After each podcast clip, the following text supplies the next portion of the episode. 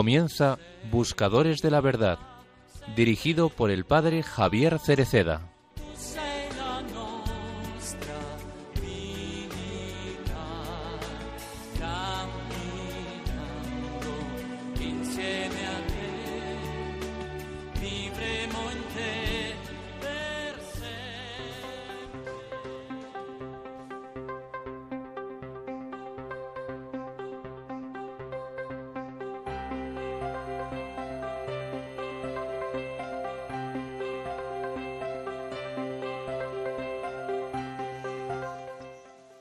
Del pecado, en nuestros cansancios y fragilidades, del misterio de la iniquidad, del mal y de la guerra, tú, Madre Santa, nos recuerdas que Dios no nos abandona, sino que continúa mirándonos con amor, deseoso de perdonarnos y levantarnos de nuevo.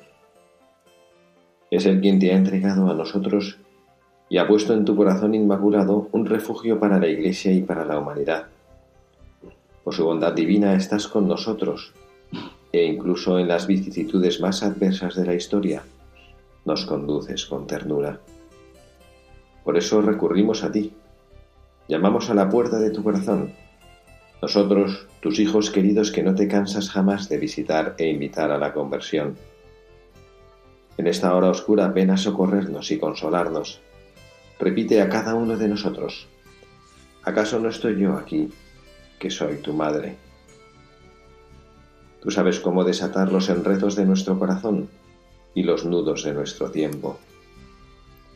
Ponemos nuestra confianza en ti. Estamos seguros de que tú, sobre todo en estos momentos de prueba, no desprecias nuestras súplicas y acudes en nuestro auxilio. Así lo hiciste en Caná de Galilea, cuando apresuraste la hora de la intervención de Jesús introdujiste su primer signo en el mundo. Cuando la fiesta se había convertido en tristeza, le dijiste, no tienen vino. Repíteselo otra vez a Dios, oh Madre, porque hoy hemos terminado el vino de la esperanza, se ha desvanecido la alegría, se ha aguado la fraternidad, hemos perdido la humanidad, hemos estropeado la paz. Nos hemos vuelto capaces de todo tipo de violencia y destrucción. Necesitamos urgentemente tu ayuda materna. Acoge, oh Madre, nuestra súplica. Tú, estrella del mar, no nos dejes naufragar en la tormenta de la guerra. Tú, arca de la nueva alianza, inspira proyectos y caminos de reconciliación. Tú, tierra del cielo, vuelve a traer la armonía de Dios al mundo. Extingue el odio, aplaca la venganza, enséñanos a perdonar. Líbranos de la guerra, preserva al mundo de la amenaza nuclear. Reina del Rosario, despierta en nosotros la necesidad de orar y de amar. Reina de la familia humana, Muestra a los pueblos la senda de la fraternidad. Reina de la paz, obtén para el mundo la paz.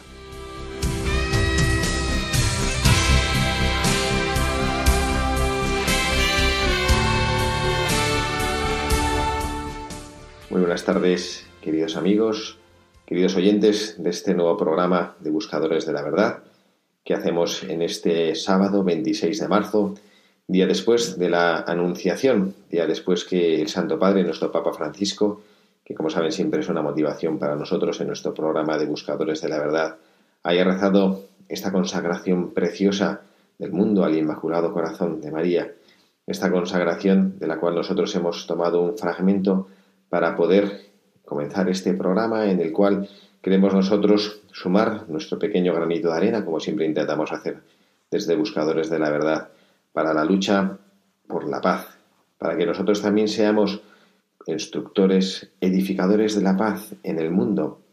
Hemos escuchado este anhelo, esta llamada casi angustiosa del Papa, en el cual pedía a la Santísima Virgen María que escuchase nuestro anhelo de hijos perdidos, hijos un poco despistados, que como siempre andamos buscando cómo poder hacer para que nuestras peleas no influyan tan negativamente sobre el mundo, sobre todas estas personas que están sufriendo. Ciertamente queremos elevar también nuestro pensamiento a todas otras personas que no en el conflicto de Ucrania y, Rusia están sufriendo la violencia de la guerra en tantos y tantos lugares del mundo.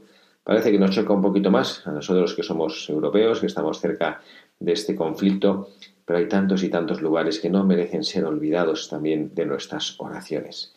Desde aquí, hoy, este sábado, 26 de marzo del año 2022, quien les habla, el padre Javier Cereceda, hoy en solitario, que no he podido contar con la ayuda inapreciable de Carla o de Pablo, de los miembros habituales de este programa de Buscadores de la Verdad. Caminamos junto al Señor en esta horita de la mano de María en su radio, la radio de la Virgen María. Y recordamos la dirección de correo electrónico a la cual nuestros oyentes nos pueden escribir, si así lo desean, pueden escribir al correo electrónico buscadores de la verdad arroba radiomaria.es Repito nuestro correo, buscadores de la verdad, arroba radiomaria.es. Si prefieren enviarnos algún texto escrito, alguna carta, pueden hacerlo a Radio María, programa Buscadores de la Verdad, Paseo de Lanceros 2, 28024, Madrid. Y bueno, pues hoy que sí he pensado cuál podría ser el buscador de la verdad al que nosotros podríamos recurrir en este momento en el que el mundo está tan ansioso Estamos tratando de poner en nuestro corazón ese anhelo de la vivencia y la paz, ese anhelo que pone nuestro Señor Jesucristo. Él sí que es el príncipe de la paz. Y pensaba, por ejemplo, en San Francisco de Asís, aunque es verdad que ya ha sido buscador de la verdad nuestro, en ocasiones hemos repetido alguno de los buscadores que nos han ayudado de manera particular. San Francisco de Asís, con esa oración simple, preciosa, cuando dice, Señor, haz de mí un instrumento de tu paz. Y bueno, pues he percibido en esta ocasión recurrir a un santo un poco más cercano a nuestros días. Algunos de los buscadores de la verdad que siguen este programa lo habrán conocido quizá incluso personalmente, y es un papa reciente de nuestra historia, Angelo Roncalli, este italiano, conocido por todos nosotros como Juan XXIII, San Juan XXIII. Este sacerdote italiano tan noble, bonachón, conocido por el mundo en Italia lo llamaban el Papa Buono, el Papa Bueno, un hombre bueno de gran corazón que supo mostrar el rostro de Jesucristo a sus hermanos los hombres. Bueno, vamos a tratar de conocer un poquito más de él, de este buscador de la verdad, de esta persona que hoy nos guía, nos acompaña con su vida, con lo que él vivió. Vamos a verles la biografía, interesantísima, quizá un poquito larga, pero me van a permitir que lo haga porque me parece que merece la pena plenamente conocer más de este gran sacerdote.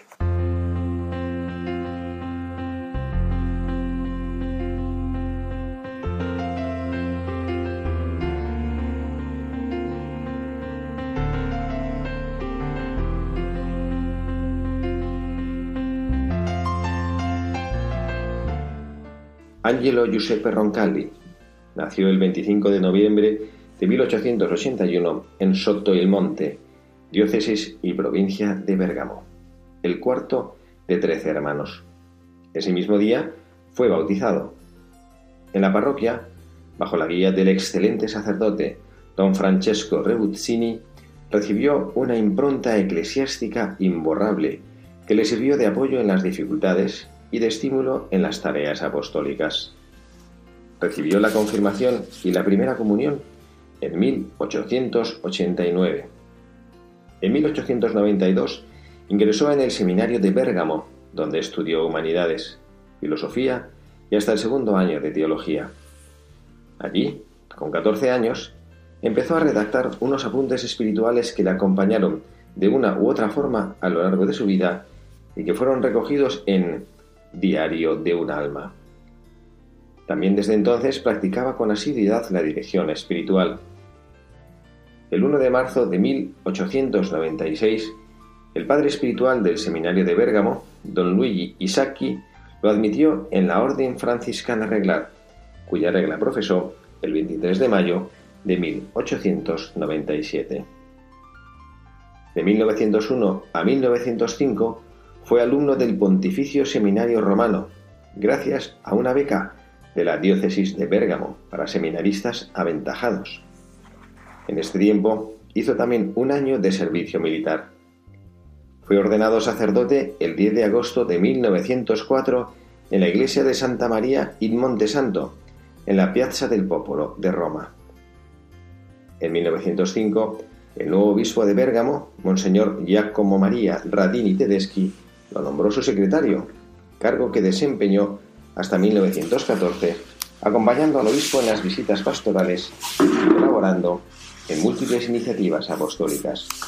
Sínodo, redacción de la publicación mensual La vida diocesana, peregrinaciones, obras sociales. También era profesor de historia, patrología y apologética en el seminario.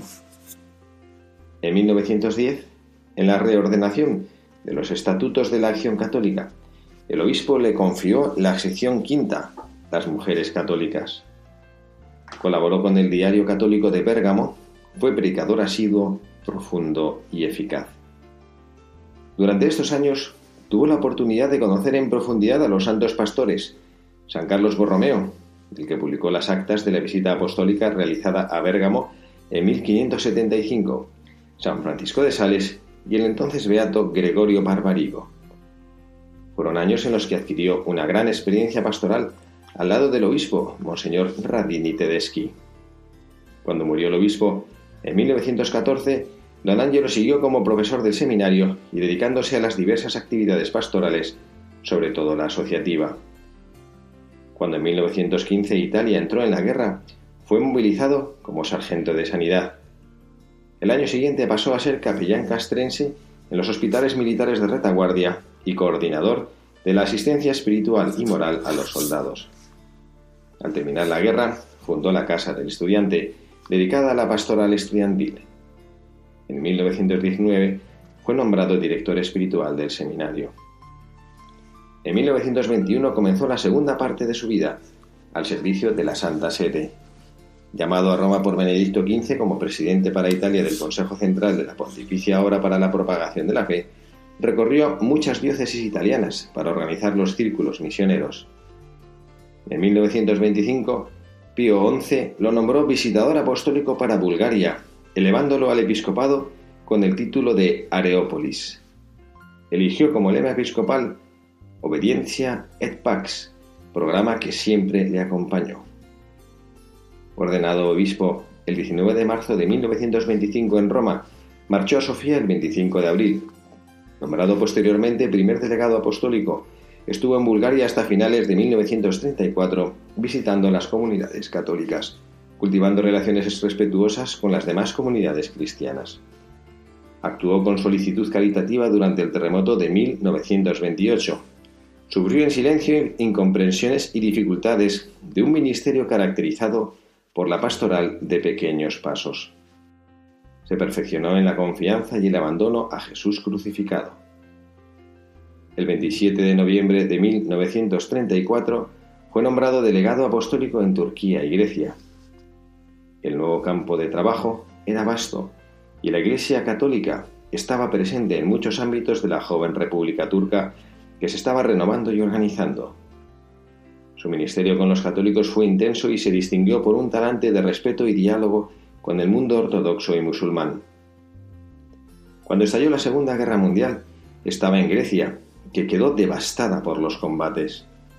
Intentó recabar información sobre los prisioneros de guerra y puso a salvo a muchos judíos sirviéndose del visado de tránsito de la delegación apostólica. El 6 de diciembre de 1944 Pío XII lo nombró nuncio apostólico en París. Durante los últimos meses de la contienda y los primeros de la paz, ayudó a los prisioneros de guerra y se preocupó por la normalización de la organización eclesiástica de Francia. Visitó los santuarios franceses, participó en las fiestas populares y en las manifestaciones religiosas más significativas. Estuvo atento con prudencia y confianza a las nuevas iniciativas pastorales del episcopado y del clero de Francia siempre se caracterizó por la búsqueda de la simplicidad del Evangelio, incluso cuando trataba los más complejos asuntos diplomáticos. El deseo pastoral de ser sacerdote en cualquier circunstancia lo sostenía, y una sincera piedad que transformaba cada día en un prolongado tiempo de oración y de meditación lo animaba. El 12 de enero de 1953 fue creado cardenal y el 25 promovido al patriarcado de Venecia, estaba contento de poder dedicarse en los últimos años de su vida al ministerio directo de la cura de almas, deseo que siempre le acompañó desde que se ordenó sacerdote. Fue pastor sabio y emprendedor, a ejemplo de los santos pastores que siempre había venerado. San Lorenzo Giustiniani, primer patriarca de Venecia, y San Pío X. Con los años crecía su confianza en el Señor, que se manifestaba en una entrega pastoral activa, dinámica y alegre. Tras la muerte de Pío XII fue elegido Papa el 28 de octubre de 1958 y tomó el nombre de Juan XXIII. En sus cinco años como Papa, el mundo entero pudo ver en él una imagen auténtica del buen pastor. Humilde y atento, decidido y valiente, sencillo y activo, practicó los gestos cristianos de las obras de misericordia corporales y espirituales, visitando a los encarcelados y a los enfermos, acogiendo a personas de cualquier nación y credo, comportándose con todos con un admirable sentido de paternidad. Su magisterio social está continuo en las encíclicas Mater et Magistra 1961 y Passion in 1963. Convocó el Sínodo Romano, instituyó la Comisión para la Revisión del Código de Derecho Canónico, convocó el Concilio Ecuménico Vaticano II. Como obispo de la diócesis de Roma visitó parroquias e iglesias del centro histórico y de la periferia. El pueblo veía en él un rayo de la benignitas evangélica y lo llamaba il Papa Buono, el Papa de la Bondad. Lo sostenía un profundo espíritu de oración, siendo el iniciador de la renovación de la Iglesia. Irradiaba la paz de quien confía siempre en el Señor. Se lanzó decididamente por los caminos de la evangelización, del ecumenismo, del diálogo con todos, teniendo la preocupación paternal de llegar a sus hermanos e hijos más afligidos.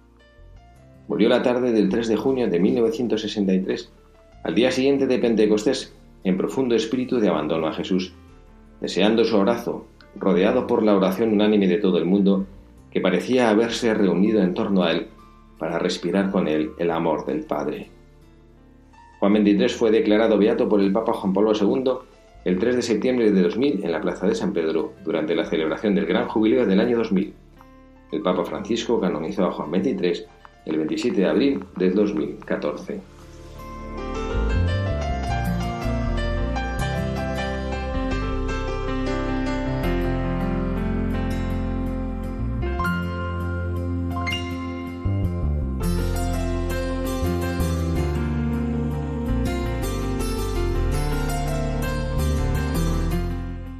Esta es la, historia de nuestro Papa, Papa Bueno, Papa Juan XXIII.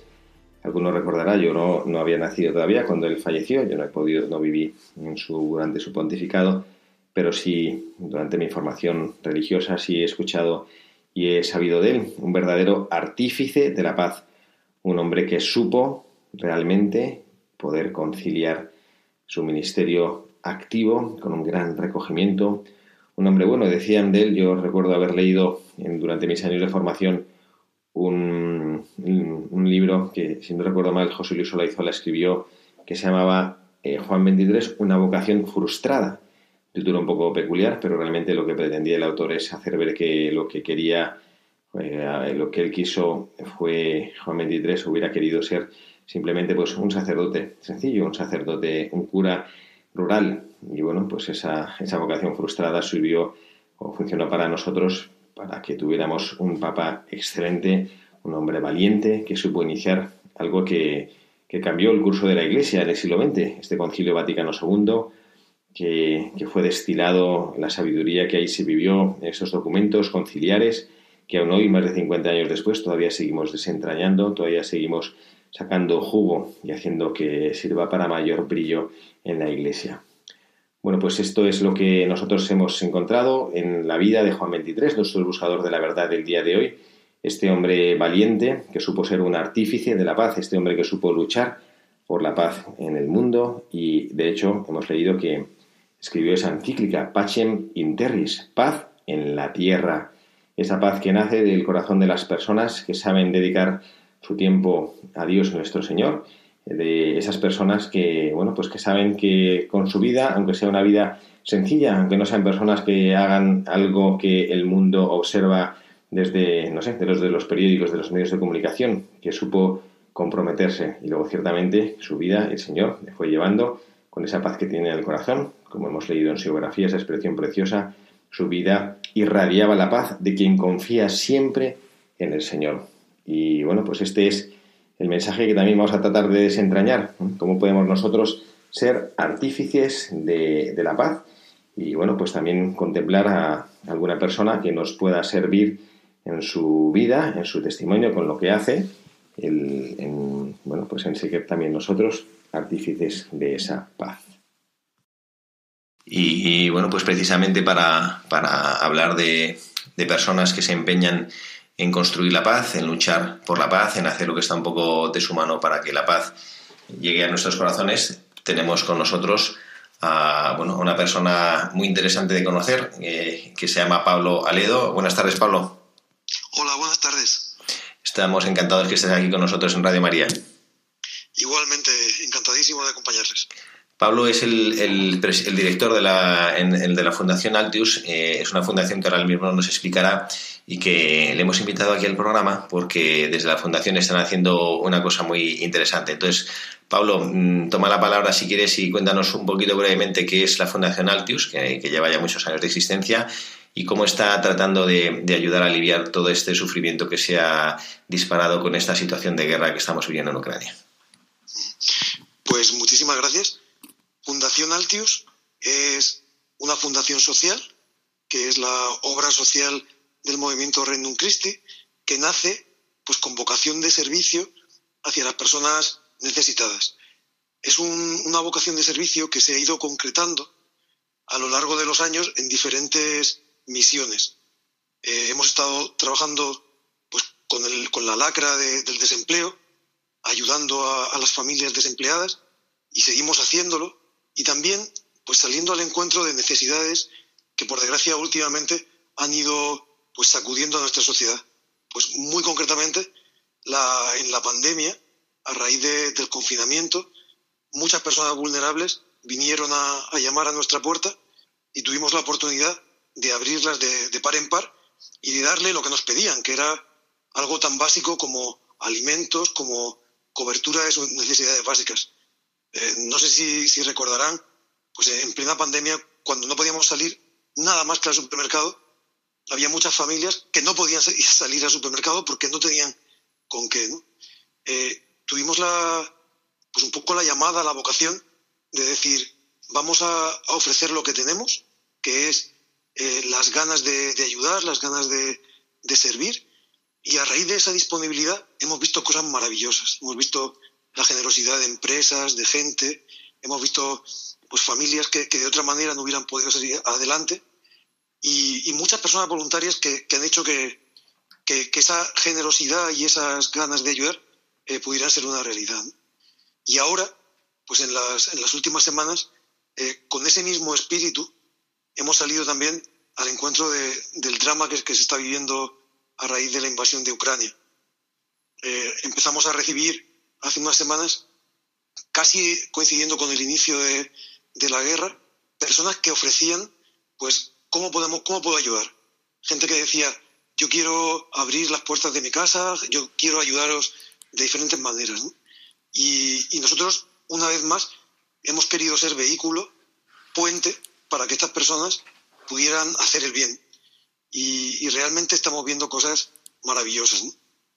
Eh, estamos viendo pues, testimonios de, sacerdotes que están en la misma Ucrania y que eh, están canalizando ayuda hasta mm, la última persona que, que, lo está necesitando allí.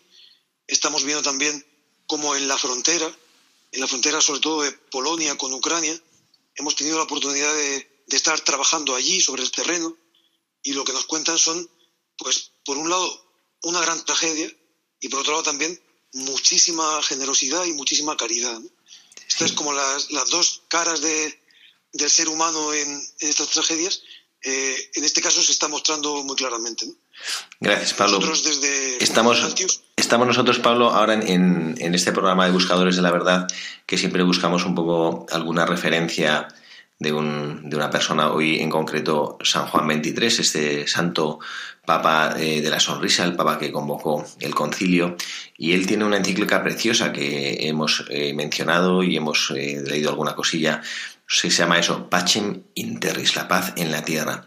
Tú que estás rodeado de gente buena, yo he tenido la, la oportunidad de ir contigo ahí a la fundación, ahí en Madrid, donde estáis en la calle Ronda de Segovia, la Ronda de Segovia, y, como dices tú, me llama la atención eh, en estas últimas palabras que decías, esas dos caras que, que, te toca vivir en tu trabajo, ¿no?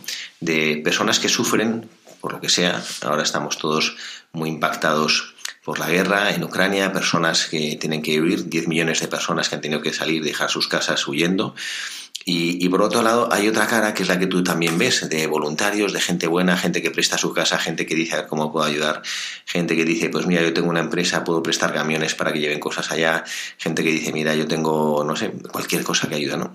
Eh, ¿Cómo podemos ser, como decía Juan Pablo II, los operadores de paz? ¿Cómo, desde la posición que tienes tú, pues en las últimas crisis que la Fundación ha podido ayudar a aliviar la pandemia, ahora la guerra, en la crisis habitual de la lacra del desempleo, ¿cómo crees tú cómo sugerirías a las personas que nos están escuchando que sean ellos operadores de paz? Pues eh, cada persona yo creo que tiene que ver eh, a qué se siente llamada, ¿no? Yo creo que, se puede ayudar de muchísimas maneras. Eh, creo que una manera muy eficaz es tratando de, crear unidad. Mm, hoy mismo hemos estado con, con la parroquia del Buen Suceso, que nos decía que estaba uniendo diferentes realidades dentro de la iglesia, que están ayudando. Eh, creo que, podemos ayudar también pues, ofreciendo nuestros hogares. Ahora, pues eh, el número de personas que, que, están llegando a España huyendo de esta tragedia sin nada, eh, habiendo dejado atrás maridos, padres, es enorme y desborda a las instituciones, con lo cual nuestras casas pueden ser un vehículo también para mostrar eh, pues la acogida que estas personas necesitan. Se puede ayudar también cuando, cuando se encuentra, como ha encontrado Altius, la manera eficaz de hacer, de hacer llegar eh, medicinas, alimentos, pues también donando en especie en estos casos. También se puede ayudar pues a, través del voluntariado, eh, no solamente abriendo nuestras casas, sino que las personas que, están llegando necesitan ser acompañadas en muchos aspectos, desde eh, siendo voluntario para dar clases de español hasta acompañando para los trámites eh, que hay que hacer, que hay que hacer muchísimos trámites relacionados con, pues, con el transporte, la sanidad, la escolarización, eh, todo el... para, se necesitan muchas, muchas personas, personas que también muestren pues, la, una sonrisa, el corazón abierto, que, la gente que está llegando de Ucrania viene aterrorizada de lo que ha visto, de lo que ha dejado, y creo que ahí también el, escuchar y el estar, el estar ya es una, gran ayuda. Ya digo que existen muchísimas formas de, ayudar, cada persona quizá pueda sentirse llamada a una, también colaborando económicamente, que no es una forma menor y al final también eh, la generosidad económica creo que, también puede ayudar muchísimo. En fin, hay, hay muchas maneras. Nosotros lo vemos concretamente. ¿eh? Eh, personas que vienen a ofrecer su coche para decir, oye, para hacer, para llevar y traer a gente, eh, ofrezco mi tiempo y ofrezco pues mi medio de transporte. Hay muchísimas formas. Yo creo que, que en el fondo es pues intentar ser, como, como decía en la encíclica, constructores de paz y hacerlo cada uno desde nuestro lugar, desde nuestra vocación y desde nuestra situación concreta. Pablo, pues yo te, agradezco muchísimo. Yo no sé si hay a lo mejor alguna manera, eh, entiendo que a Dios gracias a través de Caritas, las propias parroquias, hay muchas maneras de ayudar, pero si quieres decirnos las personas que nos están escuchando, si alguien se siente llamado o quiere ver si a través de Altius puede ofrecer su ayuda, ¿cómo podrían hacerlo?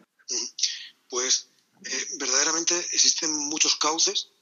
Eh, todos los que van de la mano de la Iglesia son vías seguras eh, ha mencionado Caritas, que está haciendo, como siempre, una labor impresionante.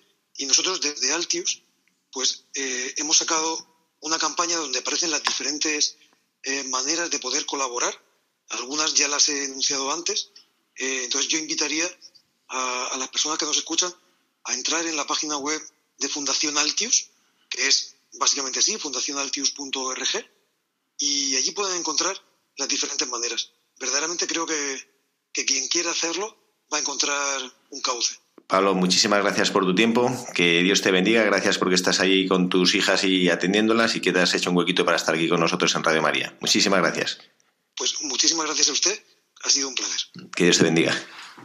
Y con, con todo lo que nos ha ayudado Pablo a escuchar, a reflexionar con su vida, con su testimonio de vida, que también lo es él. Él no, lo ha dicho, pero yo puedo decir que lo conozco bien personalmente y que en su propia vida, en su casa, que tiene niñas en acogida, demuestra que él es un hombre, un de paz. Vamos a hacer una, un momento de oración con música, como nos gusta hacer en este programa, para recordar que Jesucristo es el que hace todo y que mucha de nuestra oración, cuando nosotros queremos ser instrumento de la paz del Señor, cuando nosotros queremos hacer que Él sea el artífice de todo, es dejarle que, se ocupe Él de las cosas de nuestra vida. Entonces, vamos a hacer ahora, insisto, un momento de, oración pidiéndole al Señor, como el Papa nos ha pedido por la paz en el mundo, comprometiéndonos nosotros con la paz, no simplemente que sea un deseo mm, que no tenga ninguna consecuencia práctica en nuestras vidas, en las vidas personales de cada uno,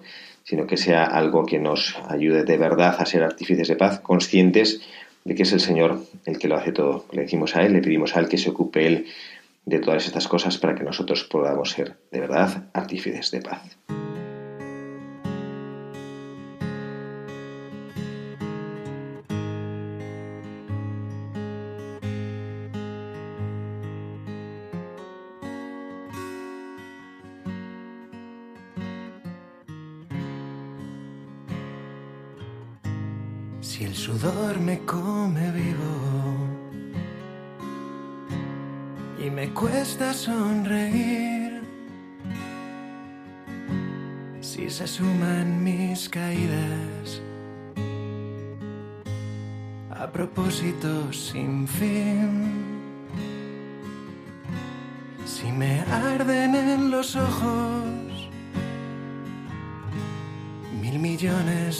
Porqués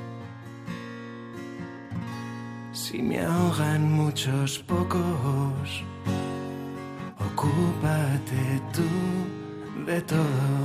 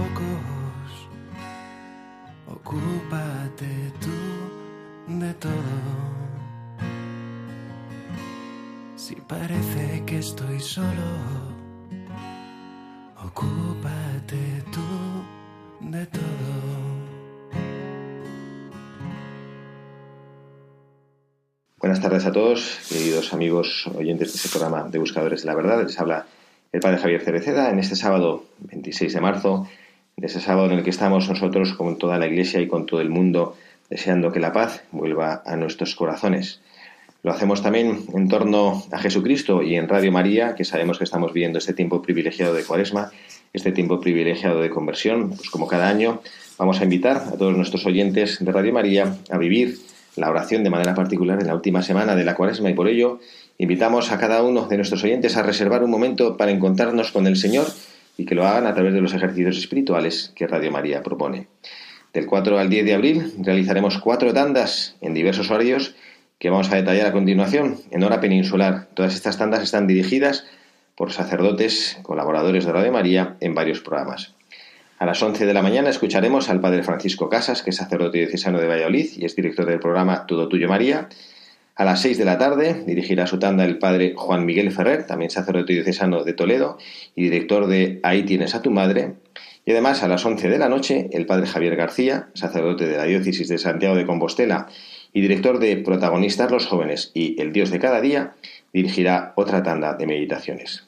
Para los noctámbulos nos faltará una tanda de madrugada a las 4 de la mañana y escucharemos las meditaciones que impartió el padre Rubén Inocencio, sacerdote diocesano de Madrid y director del programa Quien guarda mi palabra en los ejercicios espirituales de Radio María que predicó en el año 2014. Ojalá que nuestros oyentes puedan aprovechar la riqueza que Radio María ofrece durante este tiempo de Cuaresma, esta última semana de Cuaresma, para poder vivir y estar más cerca de nuestro Señor, este Señor que por nosotros padeció, murió y resucitó para nosotros y que puedan encontrarse con Él gracias a estos ejercicios espirituales. Y nosotros continuamos nuestra andadura en estos ejercicios espirituales, no ejercicios espirituales, en este programa, que también es un cierto ejercicio espiritual, ciertamente, de poder escuchar y encontrarnos con el Señor, el Señor príncipe de la paz. Lo hacemos, estamos haciéndolo de la mano de Angelo Roncalli, el Papa Roncalli, Juan XXIII, el Papa bueno, este hombre bueno que supo vivir y que dedicó también parte de su magisterio, escribió esta encíclica Pacem in Terris, que vamos a tratar de, de mirarla para poder sacar, extraer alguna enseñanza que nos sirva en este día en el que con todo el mundo compartimos este anhelo de poder vivir en paz, de poder vivir la paz. El primer mensaje, y insisto que quien quiera disfrutar esta encíclica la puede encontrar, en internet es lo más fácil, el Papa dice y habla de la paz en la tierra como la suprema aspiración de toda la humanidad a través de la historia.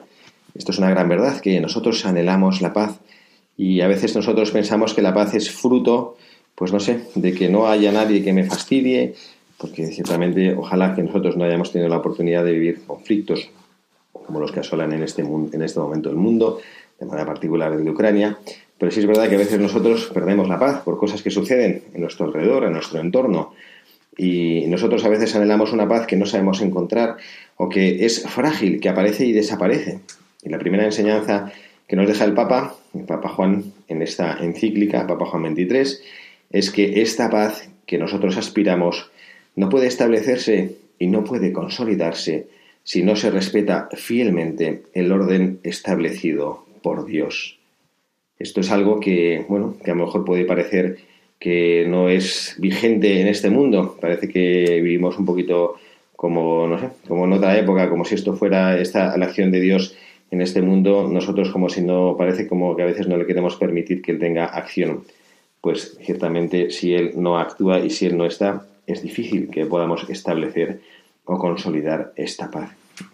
El Papa Juan XXIII, cuando hablaba de estos aspectos, lo hacía desde el conocimiento directo. Él es un hombre que pudo vivir en sus propias carnes, no una dificultad menor. Él vivió en las dos grandes guerras del siglo XX, las guerras mundiales, la primera y la segunda. En ambas estuvo, en la primera él estuvo como capellán castrense y bueno, él tuvo la oportunidad en ambas de poder, poder distribuir su ayuda, su cuidado pastoral entre los enfermos en los hospitales y también portando eh, auxilio espiritual. A mí me llama la atención estos grandes papas del siglo XX, también el Papa Juan Pablo II, hombres que han crecido en un ambiente tan difícil, tan duro, hombres que han experimentado el horror de la guerra, de la muerte cercana, el Papa Juan Pablo II, tan querido para todos nosotros, conocido él que perdió a su madre con apenas eh, a, tan corta edad, un hermano suyo, médico, que murió infectado por un paciente suyo al que trataba de ayudar, su hermano Edmund, su propio padre, que también lo encontró muerto cuando estaba en plena Segunda Guerra Mundial, él volvía de trabajar. Y a pesar de tanto dolor, de su propio dolor por las pérdidas de los seres a los que amaba, del dolor de ver tantas personas a su alrededor en la guerra, muriendo seres, perdiendo seres queridos, pues él supo ser un verdadero sembrador de paz. ¿Y cómo podemos lograr esto? Lo hemos dicho antes cuando hemos leído la vida de Juan 23. El Papa Juan 23 decían de él que irradiaba la paz de quien confía siempre en el Señor. Esta es una grandísima enseñanza que ojalá que nosotros hagamos propia en nuestra vida. La paz del corazón, la paz que llega cuando nosotros confiamos en el Señor. Y esa paz se irradia, no es una cosa que hay que hacer un esfuerzo para transmitirla. Es una paz que nace sola, que se ve sola. Entonces, primera enseñanza, nosotros la podemos llevar, esta paz la podemos llevar en nombre del Señor, respetando el orden establecido por Dios en el mundo. Es imposible encontrar una paz duradera cuando nosotros le damos la espalda a Dios, es lo que nos quiere decir. Hay una, hay segunda enseñanza y es que la capacidad que tiene el hombre para poder ser un colaborador con esa paz es el descubrir el orden maravilloso que Dios nuestro Señor ha creado y ha puesto en la naturaleza. El Papa percibía claramente que los seres vivos y las fuerzas de la naturaleza imperaba un orden maravilloso y que el hombre también poseía una cualidad, una dignidad en virtud de la cual podía descubrir ese orden y forjar los instrumentos adecuados para poder usar en su servicio, en el servicio de la paz, en el servicio del amor, en el servicio de la caridad, para poder usar todo eso en virtud de esa humanidad redimida por Jesucristo. Y bueno, parece ser que nosotros, y esto volvemos a decir lo que decíamos antes sobre la importancia de que se respete el orden establecido por Dios, parece que esto el hombre le da la espalda y que cuando se encuentra el hombre con pues esta realidad de que puede dominar con la fuerza al vecino, esto lamentablemente lo hemos vivido tristemente de manera muy reciente en esta guerra que estamos nosotros sufriendo en toda Europa, esta guerra, bueno, la sufrimos nosotros muy, muy a distancia. Los que la están sufriendo pues son esos 13 millones de personas que han tenido que dejar su hogar, muchos de ellos todavía atascados ahí en ese país, sin poder salir para buscar un poco de paz y de seguridad. Bueno, pues mm, cuando nosotros nos olvidamos de que Dios nuestro Señor nos ha dado fuerza sobre el mundo para poder dominar al mundo y vivir en armonía y lo usamos para dominar al vecino, entonces efectivamente es muy difícil que impere en nuestros corazones la paz. El Papa Juan así lo vivió y él en las ocasiones que tuvo la Segunda Guerra Mundial incluso, él por su posición como parte del cuerpo diplomático vaticano, pues logró salvar la vida a muchas personas, a judíos incluso, gracias a los visados que él tenía como delegado apostólico y él sabía, bueno, pues que él podía utilizar esa capacidad, esa fuerza, esa influencia para el bien como sacerdote de Jesucristo. En el una, nueva enseñanza que nos deja el Papa Bueno es saber que Dios, cuando hace de la nada el mundo y cuando eh, encontramos en la Iglesia, eh, a través del rezo de los salmos, esta manera en la cual Dios crea el hombre a su imagen y semejanza, es la manera con la cual nosotros, sabiendo que estamos hechos a imagen y semejanza de Dios, deberíamos mirar a todos nuestros hermanos y tratar de reconocer la dignidad que ellos tienen. Estamos hablando entre nosotros, personas que, pues, quiera Dios que no tengamos nosotros la necesidad de poder, eh, de tener que participar jamás en un conflicto armado como el que estamos viendo que está sucediendo a nuestro alrededor, pero probablemente la fuerza más grande para evitar estos conflictos y también los conflictos que tenemos nosotros en, en cada momento de nuestra vida. Cuando también como dice el Evangelio vemos a nuestro hermano y le vemos eh, y tenemos ganas de insultarle, tenemos ganas de, hablar mal de él y tenemos ganas de bueno pues darle la espalda, pues Jesucristo nos hace ver y el Papa en esta encíclica también nos lo recuerda cuando habla como al hombre hecho a imagen y semejanza de Dios, que el fundamento del respeto a mi hermano es que es imagen de Dios como yo lo soy y por eso yo lo debo respetar. Ya, en último lugar, en estas enseñanzas que, nosotros queremos recibir y acoger de este buscador de la verdad que hemos propuesto hoy, está lo que quizás sea más difícil y quizás sea más fructífero en esta lucha por evitar de nosotros cualquier tipo de conflicto. Y es tratar de encontrar en las personas que tenemos a nuestro alrededor más buscar lo que nos une que lo que nos divide. Con qué facilidad a quien tenemos a nuestro alrededor estamos buscándole las dificultades, estamos poniéndole pegas, estamos viendo qué es lo que no hace bien, estamos buscando qué es lo que me separa de él, estamos buscando qué es lo que me da rabia de mi hermano, en vez de mirar la cantidad de cosas buenas que tenemos. Esta es una tendencia que está en el corazón del hombre. Nos levantamos por la mañana, a lo mejor nos duele un poquito la rodilla, nos duele un poco la cabeza y estamos como lamentándonos. No nos damos cuenta de la cantidad de cosas que sí nos funcionan bien y que no nos duelen, que también es un privilegio, ¿no? Lo ideal y lo deseable es tener una salud perfecta pero también a veces tenemos alrededor nuestras personas de las, respecto de las cuales enseguida nos salen la queja, las lamentaciones, y no nos damos cuenta quizá que tiene muchísimas más cosas buenas que malas, que nos aportan con su vida algo grande. Bueno, pues esto es también el esfuerzo, tratar de vivir de esta manera la paz a través de el encontrar en mi hermano lo que puede aportarme para construir lo que me une a él, lo que nos hace hijos y hermanos de Dios, en Dios. Bueno, queridos buscadores de la verdad, muchas gracias a todos por esta nueva tarde que hemos podido compartir. Pedimos al Señor que nos ayude a ser verdaderos constructores de paz. Y les invito también a cada uno que miren y que reflexionen en su corazón. Si hay personas con las que tienen alguna herida que no han logrado cerrar, si hay algún amigo con el que me he enfadado, a lo mejor hace uno, dos, tres años y no le he vuelto a dirigir la palabra, he roto la comunicación con él, no le permito que hable conmigo, vamos a luchar. Y nuestro esfuerzo para que vuelva la paz al mundo, que también sea un esfuerzo porque él vuelva la paz a mi vida. Gracias a todos, buenas tardes y feliz domingo, mañana día del Señor.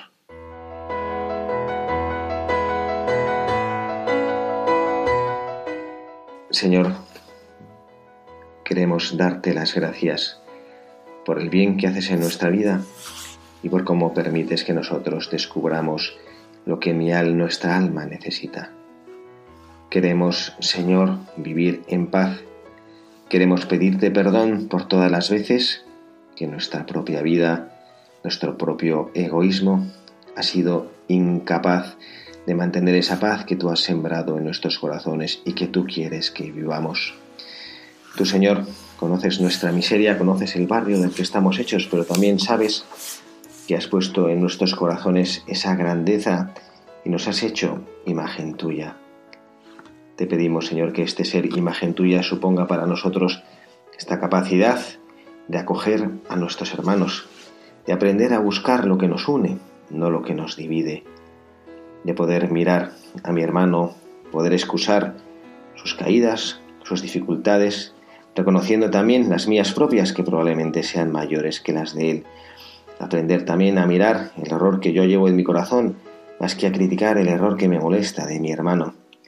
De aprender a ser como tú, de aprender a perdonar. Señor, concédenos este don de la paz.